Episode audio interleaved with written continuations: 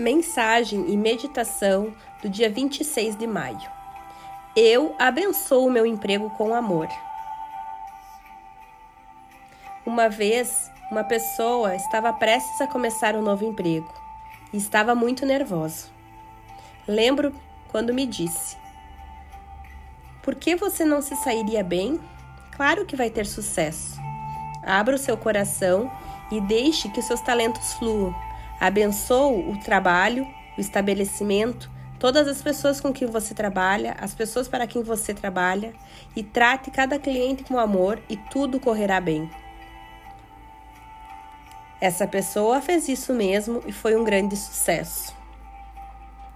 Se você quiser deixar seu emprego, então comece a afirmar que você libera o seu emprego atual com amor para a próxima pessoa que ficará encantada em tê-lo. Saiba que existem pessoas lá fora procurando exatamente o que você tem a oferecer e que você está sendo colocado no tabuleiro de xadrez da vida agora mesmo. Inspire, expire. A sua existência é uma peça de xadrez. Cada movimento gera uma ação e reação. Assim é a lei do universo.